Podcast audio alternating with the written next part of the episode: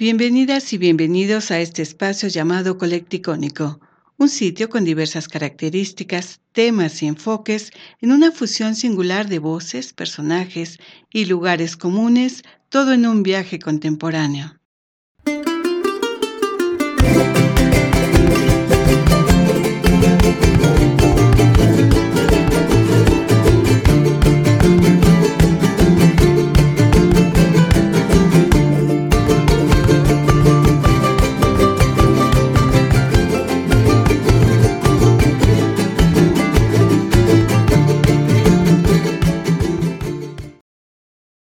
Hola, los saluda Miriam y vamos a continuar en este colecticónico con la ingeniera Miclot Gómez Medina, gerente administrativa de la empresa Mexer. ¿Cómo estás? Bien, Miriam, gracias. De nuevo, qué gusto tenerte aquí. Y vamos a continuar con este interesante tema que es la certificación, cómo trabaja tu empresa, pero además de ello, saber si todos podemos certificarnos, si somos poseedores de una pequeña, mediana o gran empresa, pero los pequeños pues son los que nos interesan en este momento, porque hay muchas empresas familiares, muchas empresas de, colectivos nacientes que están pues creando, se unen para hacer trabajos artesanales. Sí, te comentaba que parte de nuestro mercado es la micro, pequeña y mediana empresa y en cinco años hemos estado viendo crecer empresas. Eso es muy importante que las empresas se hagan a la idea de trabajar siempre con calidad y que tengan buenos resultados. De hecho, es el principio de ISO 9. La mejora continua de las organizaciones es lo que buscamos. Y pienso que todas las eh, pequeñas empresas y sobre todo las que están haciendo tienen que tener valor para competir con cualquiera y saber que pueden ser las mejores del mundo y que lo sean. De hecho, esa es la filosofía de Mexer somos 100% mexicanos y no nos hacemos pequeños. O sea, competimos que con cualquiera y sabemos que podemos dar el servicio igual o mejor que cualquier transnacional en cualquier parte del mundo. Muy bien, Micro.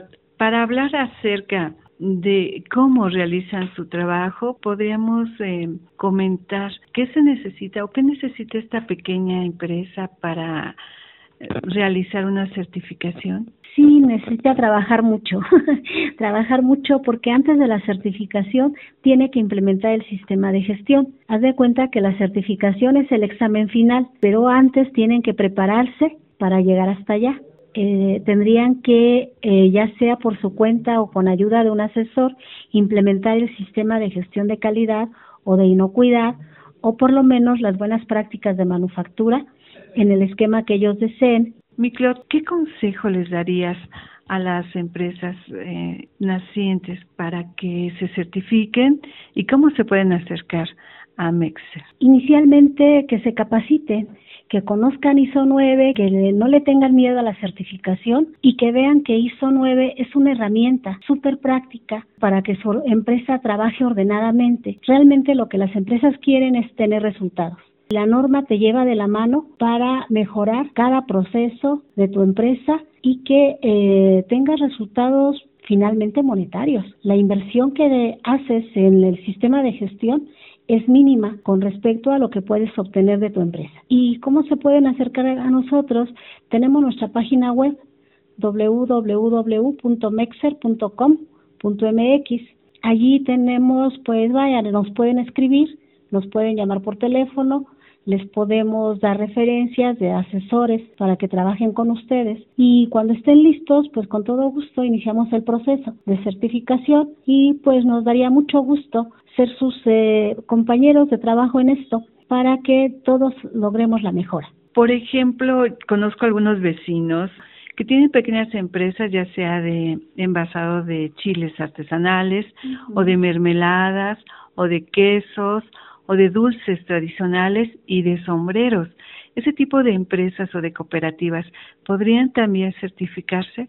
Sí, aunque inicialmente, como te comentaba, yo les sugeriría algo más sencillo. las de alimentos, la aplicación de BPM. BPM es buenas prácticas de manufactura, bajo el esquema Global Markets o simplemente buenas prácticas de manufactura. Eh, ¿Cuál es la razón? Que cumplan con la normatividad. Lo primero es cumplir con las normas aplicables y cualquier empresa que elabore alimentos debe cumplir estas normas y a partir de allí, de allí pudiera ser después que se fueran a ISO 9000 para que eh, pudieran seguir creciendo. ¿Podrías darnos un ejemplo? ¿Cuáles son esas normas o cómo debe ir el producto? Lo que se refiere a buenas prácticas de manufactura empieza desde las instalaciones, que tengas la instalación adecuada para realizar el producto, ¿de acuerdo? Que capacites a tu personal para que sepa cómo hacer el producto, que tu personal tenga un manejo higiénico, que haya higiene, que tengas instalaciones adecuadas para el personal y que tengas claras las especificaciones de tu producto, ¿de acuerdo? Eh, si lo envasas para venta comercial, que cumplas con las normas de etiquetado, por ejemplo. Y bueno, finalmente que te preocupes porque tu producto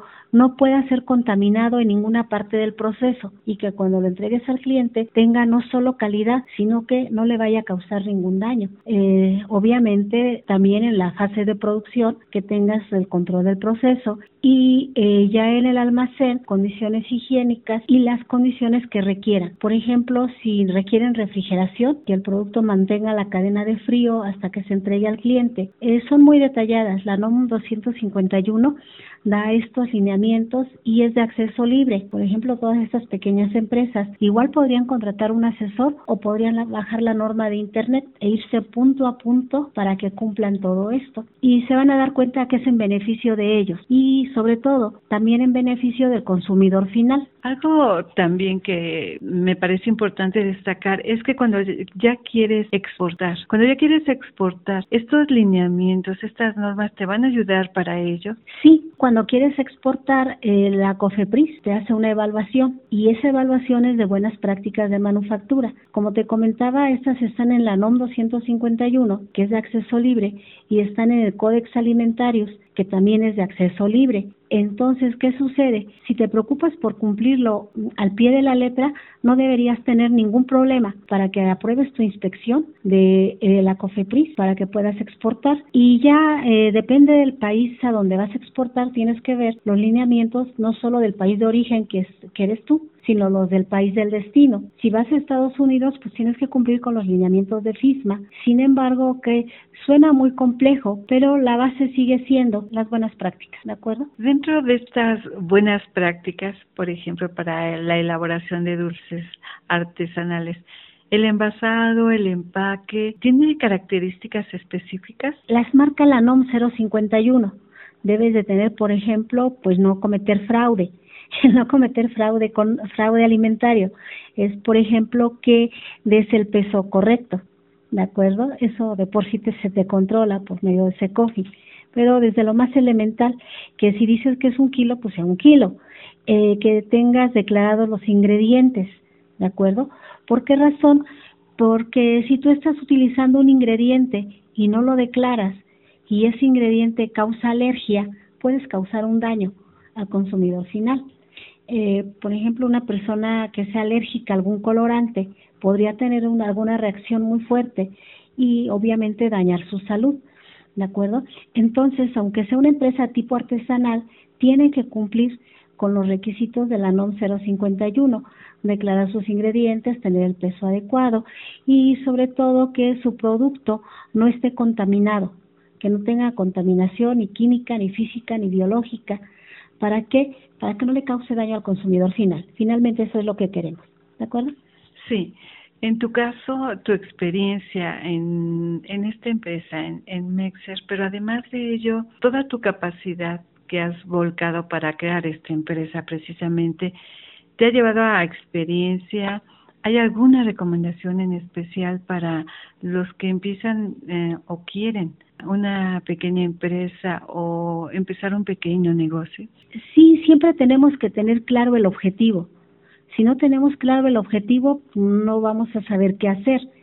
En este caso, ¿qué es lo que quieres lograr? Eso es lo primero. Primero el qué y ya luego viene el cómo. Ajá. Establecer cómo, pero detalladamente, paso a paso. ¿De acuerdo? Y siempre preocuparse por el cumplimiento legal, cumplimiento normativo. ¿sí? Sí o sí tenemos que cumplir. Y perdón que lo diga, pero sí o sí cumplir es también pagar impuestos. Ajá, decimos, no, yo no quiero pagar impuestos, espérame, ¿y por qué? ¿De acuerdo? Si todos contribuimos al crecimiento del país, esa es nuestra contribución.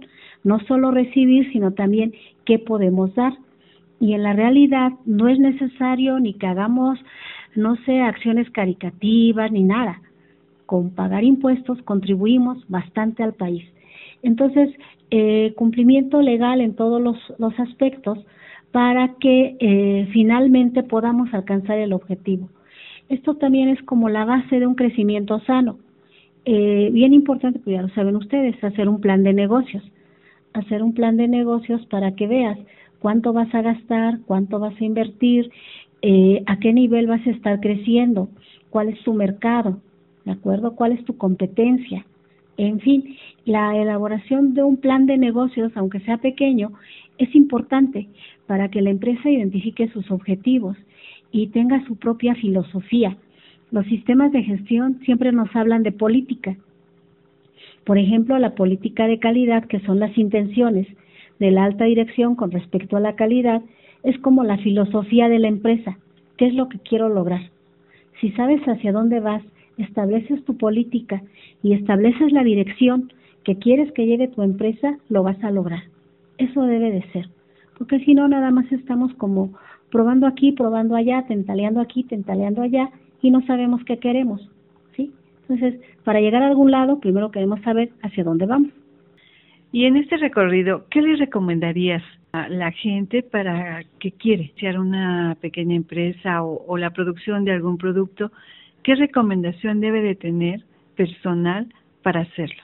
Sí, el dominar también el know-how, el cómo. O sea, ya dije qué quiero hacer, pero sé cómo hacerlo y si no sé cómo hacerlo, tengo que ver quién me ayuda. O sea, ¿me alcanza para pagar un asesor que me diga cómo elaborar tal producto o yo voy a investigarlo? Pero primero ver claramente cómo se va a hacer para evitar el fracaso. Ajá. Probarlo antes de empezar, validar su proceso, validar sus métodos y ya cuando lo tenga que sacar al mercado que sea algo bueno. Claro, eh, suena muy sensato, pero además de ello ya está en la práctica, ya está en la experiencia de tu empresa. Y yo quisiera que le recomendaras a la gente qué hacer, si tienen la inquietud para hacerlo inicialmente, empezar con el proceso o si ya lo tienen, si ya tienen la producción de la mermelada, de los sombreros o de los tapetes, cómo acercarse y qué asesoría ofrecen ustedes. Eh, de hecho, nosotros como Mexer no ofrecemos asesoría porque está prohibido. Somos un organismo de certificación. Nosotros evaluamos. Lo que sí es, pues, obviamente, podemos eh, darles eh, referencias de distintos asesores que pueden trabajar con ellos, ¿de acuerdo? Y se va desde lo elemental. Y lo elemental, por ejemplo, es definir cómo realizan su proceso. Si lo vemos en un mapa mental, ¿qué necesitan para hacer ese proceso? qué actividades realizan y qué resultado obtienen. Definir eh, claramente el equipo, eh, las instalaciones que necesitan, revisar que sean las adecuadas, tienen el mantenimiento adecuado, tienen las calibraciones adecuadas, etcétera. Eso en el con qué lo están trabajando. En el respecto al personal, están definidas claramente sus responsabilidades y autoridades ajá, para que no haya conflictos internos y en el cómo que desarrollen sus procesos, sus procedimientos, sus instrucciones de trabajo de acuerdo a la complejidad de los procesos que manejan o si también ahí deben de preocuparse por algún cumplimiento regulatorio. Y finalmente que determinen cuánto quieren lograr o qué quieren lograr. Esto es en unidades medibles, que serían prácticamente sus objetivos. Esto es mm, qué nivel de producción, qué nivel de rentabilidad, eh, etcétera. Para que ellos vayan viendo la mejora conforme la vayan logrando. Gracias, Microt. Pues muy interesante, hay que animarse y hay que hacerlo, ¿no? Porque reditúa pues mejoras, pero además de ello ya prepararse para una exportación cumplir pedidos a nivel nacional, ¿no? Eso es algo muy importante. Sí, podemos ir desde lo totalmente práctico, cuánto quiero vender, cuánto quiero ganar, cuánto necesito invertir para lograr esto, ya hasta después pensar en una certificación, pensar en conquistar mercado local, nacional internacional. ¿Se puede lograr? Todos podemos hacerlo. Gracias, Microt. ¿Algo más que quieras destacar? Pues eh, darte las gracias, Miriam, por preocuparte por este tema que no es muy conocido, aunque parezca lo que parezca, y eh, que es importante. Es importante para que, sobre todo, micro y pequeña empresa vean que eh, no, no es necesario esperarse a que alguien se los exija, sino que si ellos lo buscan antes, van a poder conquistar mejores mercados, tener mejores resultados, llámese ganancias, ajá, tal cual, y que les va a permitir eh, seguir dando trabajo, mejorar sus productos, sus procesos y definitivo hasta su nivel de vida, ¿ok?